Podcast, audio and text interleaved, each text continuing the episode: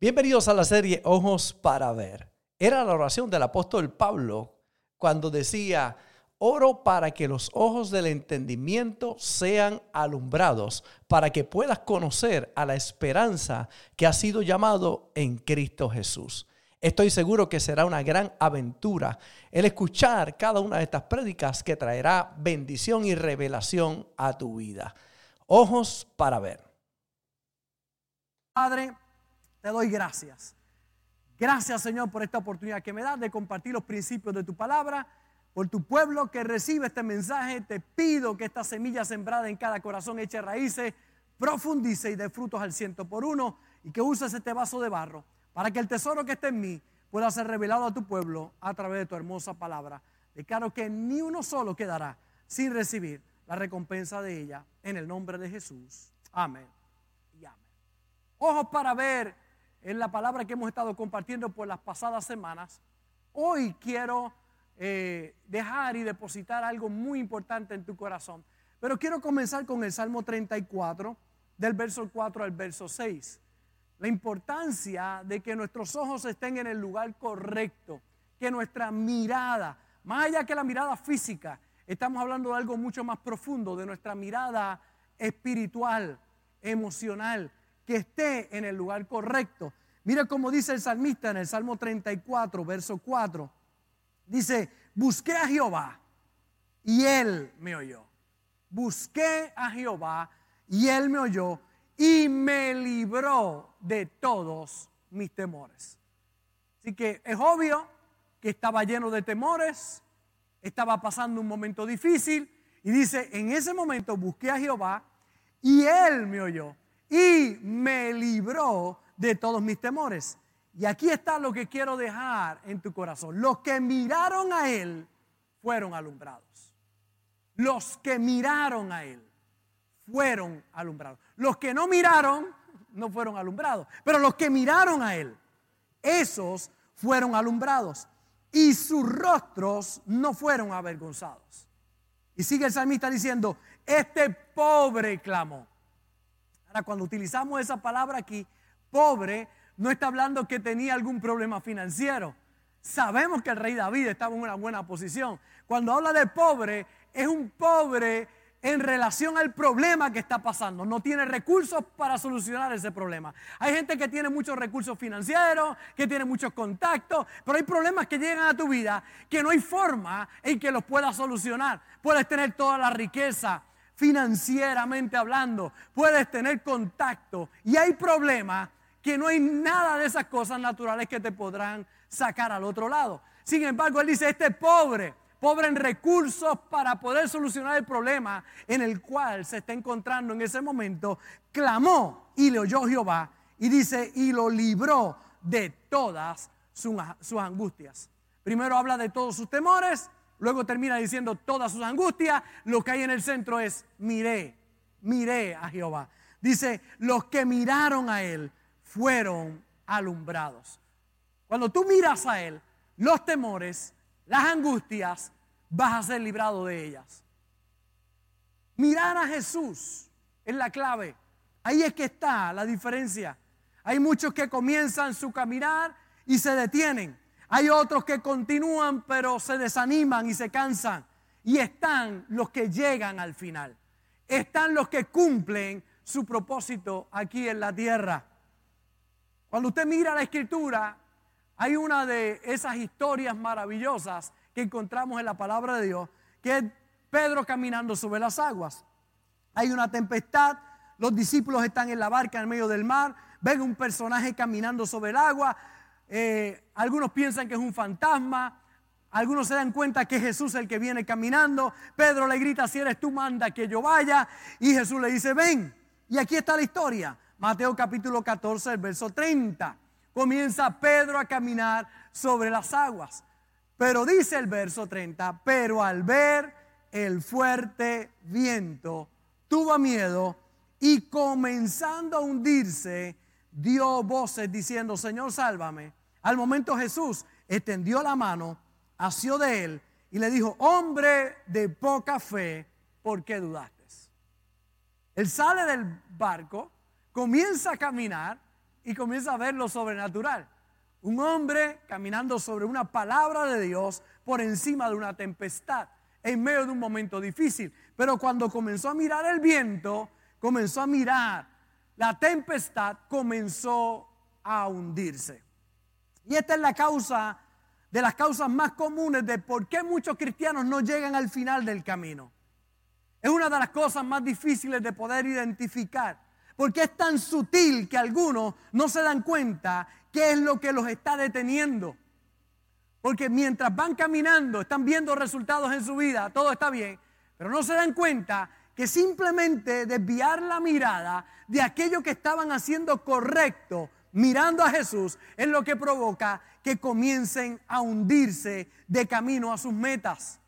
Identificar qué fue lo que hizo Pedro, qué, fue lo que hizo que Pedro se hundiera, es importante. Porque habiendo oído una palabra tan importante y tan poderosa de parte de Jesús, ven, ahora se está hundiendo. La palabra de Dios es poderosa, pero hay factores que pueden hacer que te hundas en el caminar de la vida. ¿Por qué algunos no llegan? ¿Por qué algunos, mientras van caminando, todo va bien, pero de momento comienzan a hundirse? Y es porque se distraen en el camino. Por eso tenemos que tener cuidado con las distracciones del camino. Porque Pedro se hunde por quitar la mirada de Jesús. Ahí hay personas que no llegan al final, que pierden en su caminar, pero no pierden por falta de talento, no pierden por falta de habilidad, no pierden por falta de fuerzas o por falta de recursos, pierden porque quitaron la mirada del Todopoderoso. Tienen talento, tienen recursos. Cuando leemos el Salmo 34, él dice, este pobre clamó y Jehová lo oyó, porque puso su mirada en el Señor. Cuando tú pones la mirada en el Señor, comienzas a caminar en lo sobrenatural. Pero hay gente que tienen el talento, la habilidad, los recursos, pero quitaron su mirada de Jesús. Se han distraído. Es un peligro en muchas disciplinas de la vida el quitar la mirada de lo que nosotros estamos haciendo. Como usted está guiando, tenga cuidado. Ahorita yo venía guiando y alguien se tiró su carro para, para arriba. Él no, él no me vio Estoy seguro que habrá mirado por, el, por el, eh, su retrovisor, pero no me vio. Es la parte ciega. Y si yo no estoy pendiente, me golpea. Sin embargo, porque yo estaba con la mirada puesta donde tenía que tenerla, pude evadir para que no me golpeara. Pero quitar la mirada algunos segundos del camino puede causar un gran accidente. Haciendo una reparación eléctrica, unos segundos pueden hacer la gran diferencia, quitar tu mirada, tu enfoque, la plomería, o quizás como Naomi, mi ahijada, que hoy estaba echando agua en casa, ¿verdad? Estaba echando agua allí a la botella y se le olvidó y se fue. Y cuando llegamos teníamos una piscina chévere para tirarnos allí. Quitar la mirada algunos segundos puede causar que cosas puedan ocurrir. Pero si te mantienes enfocado en la mirada, tú vas a ver que los resultados van a ser realmente extraordinarios. ¿Qué puede pasar si estás cruzando tu suegra y te distraes por un momento? Mira, algo puede pasar con tu suegra, cuida. Tienes que tener cuidado. Estudiando, en los deportes, pasa mucho, la gente quita la mirada y eso lo lleva a perder grandes oportunidades. ¿Por qué? Porque quitar la mirada de la meta, de aquello en lo cual necesitamos estar enfocados, puede ser muy peligroso. Si quieres terminar, necesitas sacar toda distracción del camino, enfocarte. Si algo ha hecho que estos 42 años que llevo sirviendo al Señor han sido años productivos y de crecimiento, es que he mantenido mi mirada puesta en el Señor. Han tratado de venir muchas distracciones. En ocasiones he tratado de mirar a otros lugares y de momento comienzo a hundirme, me doy cuenta, no, es que necesito enfocarme. Necesito poner la mirada donde tiene que estar. Pedro tenía a Dios de frente, tenía una palabra del creador de todas las cosas que le dijo, ven, y él comienza a caminar. La experiencia era extraordinaria, pero hay algo que puede interrumpir tu caminar sobrenatural y es quitar la mirada del Señor Jesús. Pueden estar todas las condiciones favorables. Puedes tener todas las capacidades. Puedes tener fuerza y recursos. Pero si quitas la mirada, te vas a comenzar a hundir. Si quieres terminar, necesitas mantenerte enfocado. Mire cómo dicen estos dos textos.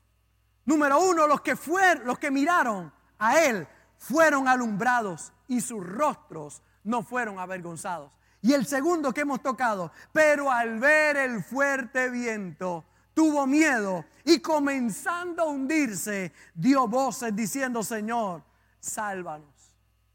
La historia lo que nos dice es cómo alguien puede caminar en una palabra de Dios y desenfocarse. Y habiendo tenido resultados, comenzar a hundirse. Lo llamativo es que está cerca de Dios y aún así se distrae. Y tiene a Jesús de frente y aún así se distrae. A veces yo me pongo a pensar cómo hay personas que teniendo tan cerca al Señor, que habiendo tenido una relación tan linda con Dios, ahora andan por ahí desenfocados, han quitado la mirada del Señor Jesús. Cuando tú ves que te hundes, cuando ves que todo está estancado, cuando parece que no avanza, verifica si quitaste tu mirada del Señor. Por eso tenemos que poner esto en contexto. Pedro está conectado a la fuente más poderosa. Va en una asignación con nada más y nada menos con Jesús y se hunde. ¿Por qué se hunde? Porque quitó su mirada. Parece sencillo, pero es lo que está viviendo mucha gente en el día de hoy. Han quitado su mirada de Jesús y han comenzado a hundirse. Mire si es poderoso el de el que una persona se desenfoque que te puede hacer hundir aún con Jesús cerca. Puedes hundirte estando Jesús cerca de ti. Puso los ojos en la tormenta puso sus ojos en el COVID-19, puso sus ojos en el problema, puso sus ojos en la dificultad y comenzó a hundirse. Yo te digo, hoy la tormenta está afuera, pero cuando permites que la tormenta se meta, se mete dentro de ti, te va a desconectar de la fe. La tormenta está afuera, pero mantente conectado con el Señor. No permitas que lo de afuera se te mita adentro de ti, que la duda comience a calcomer tu interior. Puedes estar atravesando momentos caóticos, pero nunca permita que el caos se te meta adentro. Mantén tus ojos en Jesús. Que ande en valle de sombra de muerte, no temeré mal alguno, porque tú vas conmigo. No quita que el ambiente es un valle de sombra de muerte, pero no permitas que ese valle se meta dentro de ti. No permitas que el valle de la sombra y de la muerte ahora gobierne tu corazón. No temeré mal alguno porque tú vas conmigo. Ahí es que está la clave. Aunque un ejército acampe contra mí, no temerá mi corazón. Aunque contra mí se levante guerra, yo estaré confiado. Ahí es que está la palabra. La palabra que trae confianza. Cuando permites que la tormenta se meta adentro, vas a experimentar lo que Pedro experimentó. Comenzó a hundirse. No permitas que esta pandemia te desenfoque.